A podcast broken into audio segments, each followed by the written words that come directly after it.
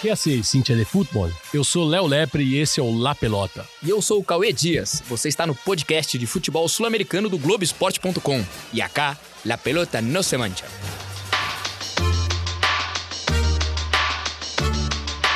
Eu me equivoquei e paguei. Pero la pelota no, la pelota no se mancha. Abreu はい、ど。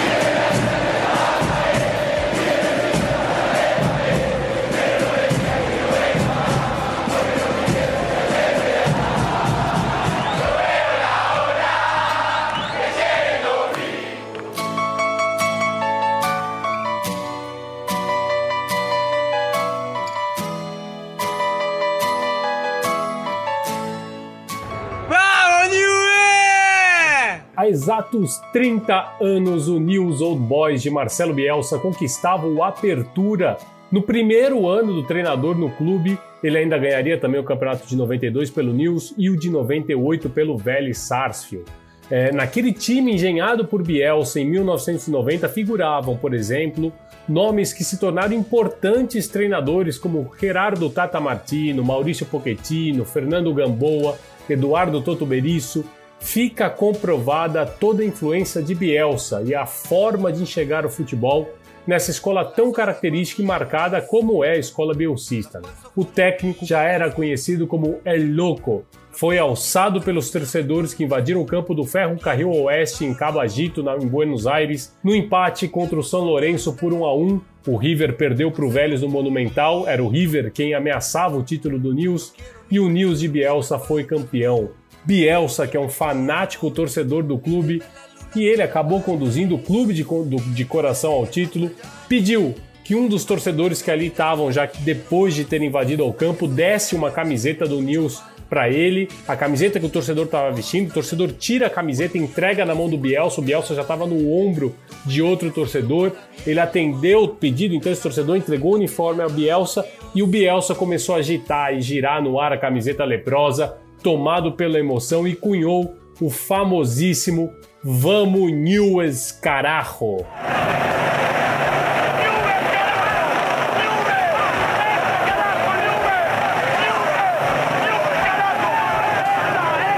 Essa é a forma do nosso La Pelota no Semante a festejar e celebrar Marcelo Bielsa, nomeado ao prêmio de melhor treinador da temporada pela FIFA.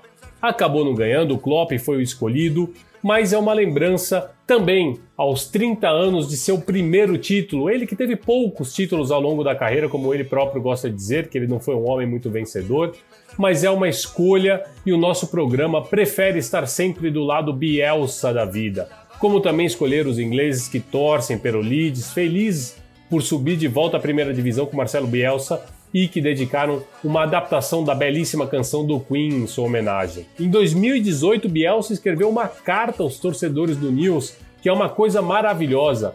É, vamos escutar um trechinho dessa carta e desse jeito Bielsa de ser. E como cantam os torcedores da Lepra, quase que numa súplica, El Loco va volver. Quando em meu caso já ha transcurrido uma parte importante de la vida, compreendemos que de lo pasado lo que verdaderamente valió la pena son las emociones que recordamos y los afectos que construimos. No exagero si digo que cada día recuerdo algún momento vivido durante los 20 años que estuve dentro del club. Jugadores, compañeros de trabajo, empleados de otra área, futbolistas que no llegaron, futbolistas amateur que no llegaron, hinchas, amigos, partidos, anécdotas, reuniones, encuentros. Eh, es infinita la cantidad de, de recuerdos. Excluyendo mi vida personal, nada me emociona más que cada día que Boca la News.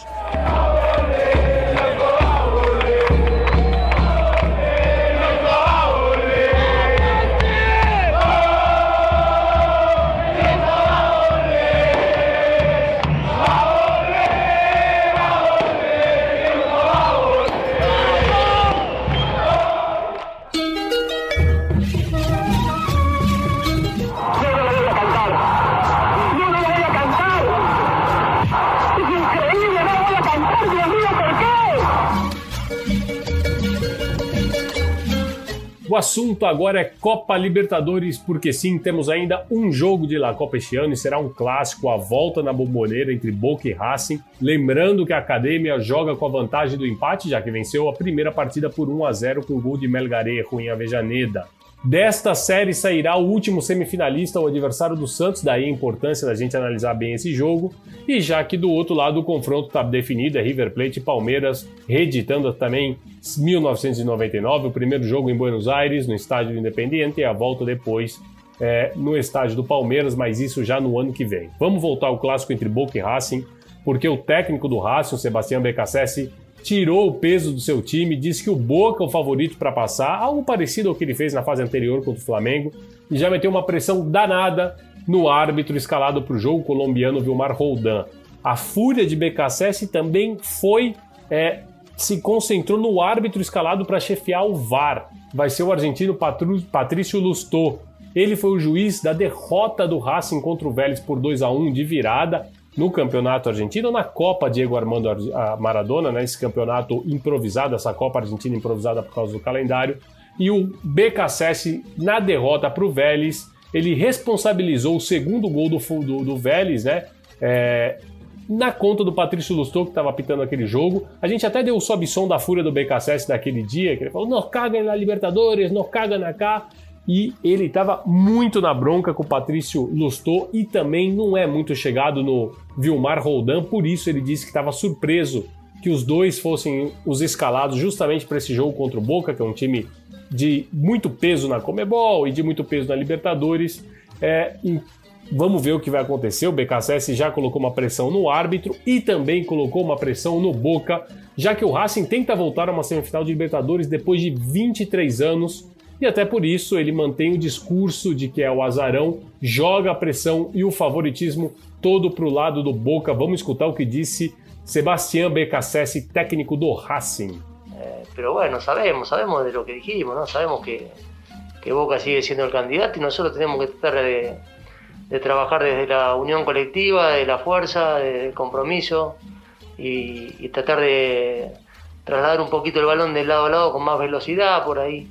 Creo que es algo que nos faltó, sobre todo en el primer tiempo. No Boca Juniors, o técnico Miguel Ángel Russo vai mexer no time que perdeu na semana passada em Avejaneira. Né? O Rara deve continuar na lateral direita no lugar do Bufarini, que já anunciou que não vai renovar com Boca, vai sair do time.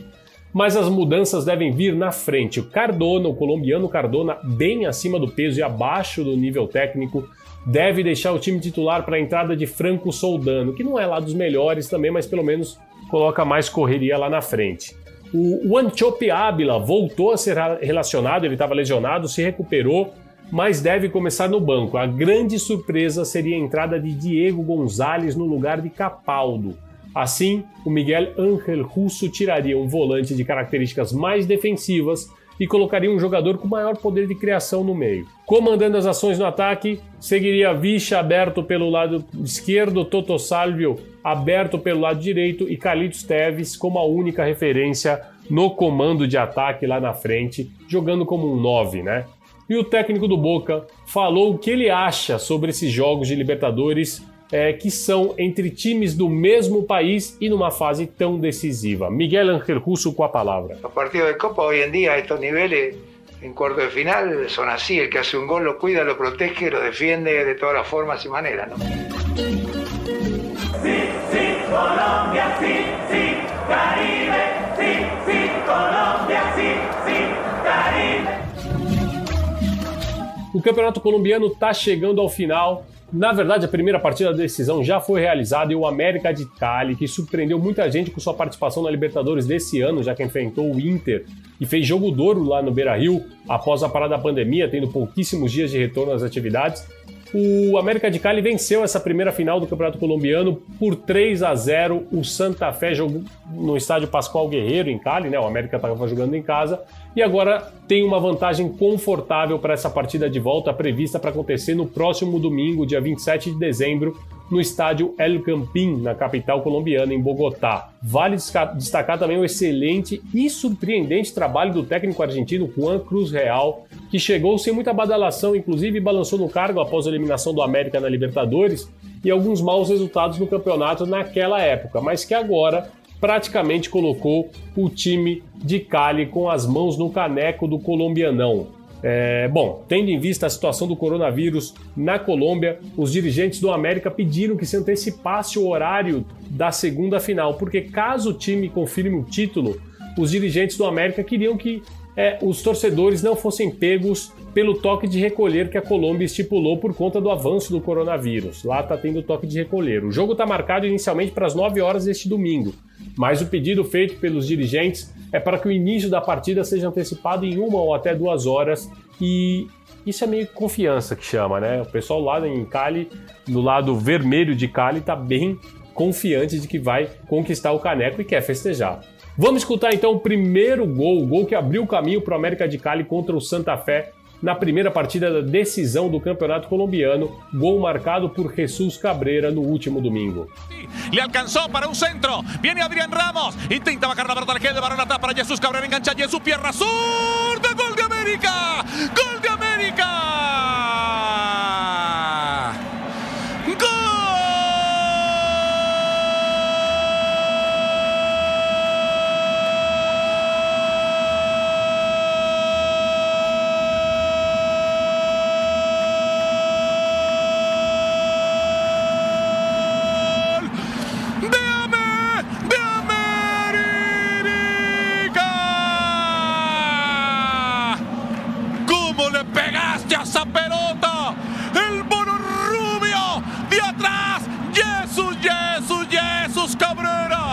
¡Qué golazo de América, señoras y señores! ¡Pasión! ¡Pasión! ¡La pasión de un pueblo! Se moviliza Cali y el país con este primero del equipo americano. Carlos Antonio Vélez, Farid Mondragón. ¡Vamos Perú! ¡Vamos carajo! Nadie nos regaló nada. Gracias Blanquirroja querida. E se de título estamos falando, já teve título no Peru, Sporting Cristal. Venceu o Universitário e conquistou o seu vigésimo campeonato peruano. O time é treinado pelo histórico Roberto Mosqueira, que conseguiu tirar o time da 17ª posição em março, quando o futebol parou por conta da pandemia, e agora colocou Los Celestes, a instituição mais equilibrada economicamente do país, do Peru, no lugar mais alto. Vamos escutar como é que foi o final de jogo lá contra o Universitário, jogo que deu o título ao Sporting Cristal.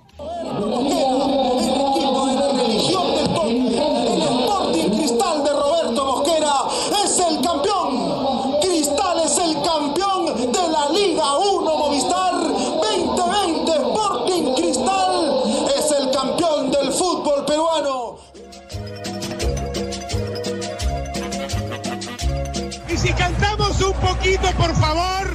Y si saltamos también. Y si saltamos un poquito, por favor. Três notícias rápidas e curtinhas pegaditas al pé sobre coisas que você precisa ou não saber sobre o futebol sul-americano. Primeira delas, no Uruguai, um escândalo envolvendo o Nacional. No domingo retrasado, logo após a derrota no clássico para o Penharol por 3 a 2 e a poucos dias antes da partida de volta contra o River Plate pela Libertadores, 12, isso mesmo, 12 jogadores do Nacional romperam a bolha sanitária que o clube havia montado em um hotel em Montevideo e se envolveram com três mulheres que também se hospedaram neste mesmo hotel. Além da quebra dos protocolos de segurança, de segurança sanitária, e o Nacional agora está sendo cobrado pelo Ministério de Saúde Pública do país, os jogadores consumiram álcool e foram descobertos no flagra pelo técnico Jorge Giordano, que não perdoou os envolvidos no episódio, alguns referentes do elenco estavam metidos nisso, e convocou para o dia seguinte uma reunião com todo o time para que eles se explicassem diante dos companheiros, né, do resto do grupo. Bom, foi nesse clima é, pesado que o Nacional saiu ao campo para encarar o River Plate de Gajardo e tomou aquela traulitada 6 a 2 no Gran Parque Central, na maior derrota do bolso jogando em casa pela Libertadores. Agora os dirigentes do Nacional avaliam o que vão fazer com esses jogadores, alguns já estão em fim de contrato, outros ainda não, e também com o técnico Jorge Giordano, que depois das recentes eliminações ficou na corda bamba, mas ele era já meio que um tampão.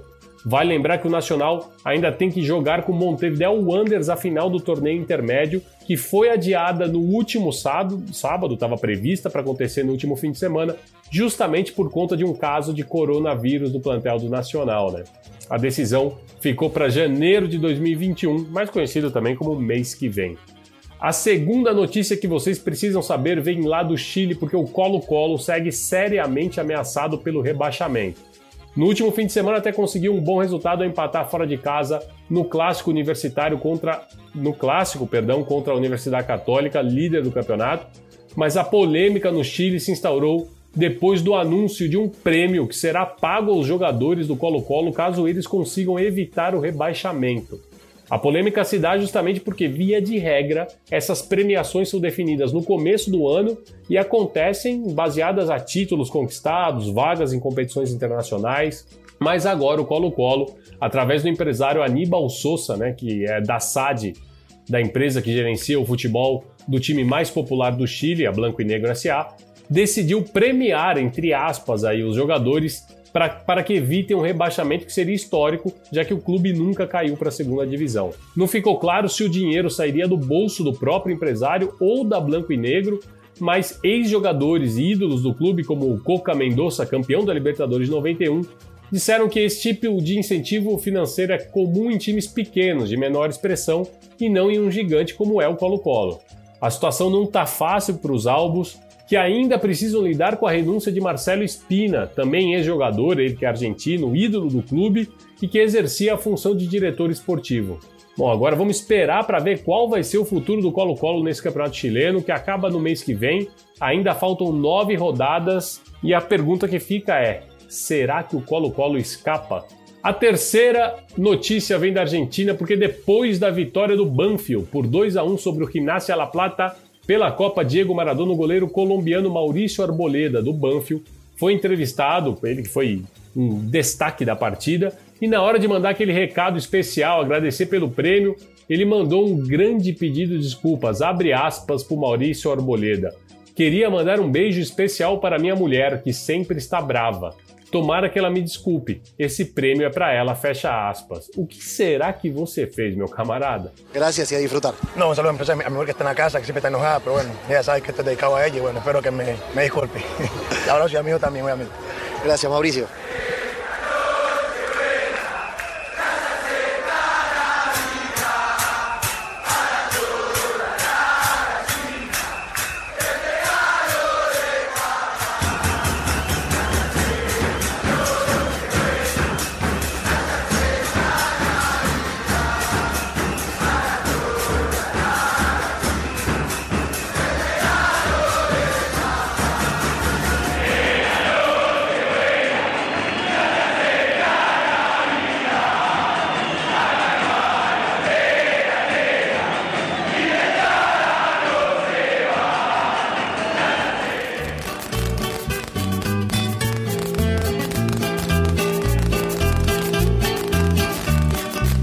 Já se acerca Nochebuena, já se acerca Navidad.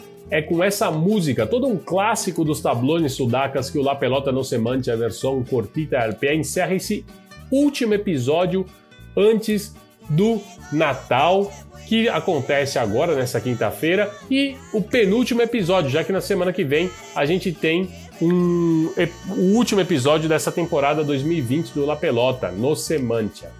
Noche Buena, claro, faz referência ao Natal, como depois a própria música repete como Navidad, e foi feita pela torcida do Boca, na primeira música de torcida que escutamos, né? naquela primeira que a gente escutou, quando o Boca saiu campeão no final do ano E claro, isso não podia ser de uma forma diferente, os torcedores do Boca dedicaram o título aos rivais, aos torcedores do River, por isso que eles dizem para todas as gallinas é regalo de papá, ou para todas as, as galinhas o presente do papai.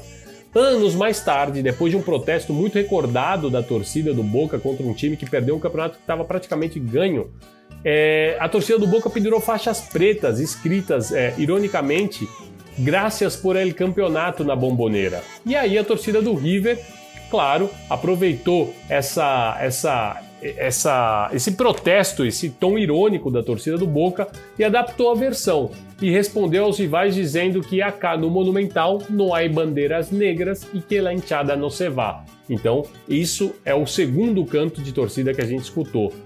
Já tem Superclássico marcado pela Copa Diego Maradona para o começo do ano que vem, a princípio do, vai acontecer no dia 3 de janeiro, mas tem que ver se isso será mantido, já que o jogo do River contra o Palmeiras pela semifinal da Libertadores está agendado para o dia 5 e caso o Boca avance, caso o Boca passe pelo Racing em frente o Santos, também vai ter que jogar semifinal de Libertadores no dia 6, então pode ser que o, o, esse jogo, esse super clássico pela Copa Diego Armando Maradona seja é, é, remarcado. Enfim, a música que inspirou as duas torcidas argentinas é uma adaptação de uma música que é dessa época do ano, dessa época de fim de ano de Natal, e é com ela que nós vamos nos despedir nesse penúltimo La Pelota no Semantia do ano, o último antes do Natal. Já se acerca a Nochebuena, já se acerca a Navidad. Lembrando que você encontra o La Pelota no ge.globo barra podcasts e também no seu tocador favorito de podcasts, na Apple Podcasts, no Google Podcasts, no Pocket Cast e também no Spotify. Assine e siga o nosso programa no seu tocador, que aí sempre que tivermos um episódio novo, ele vai aparecer para você. O La Pelota no Semantia tem a edição de Virrey Leonardo Bianchi, a coordenação de Rafael Barros e do André Amaral.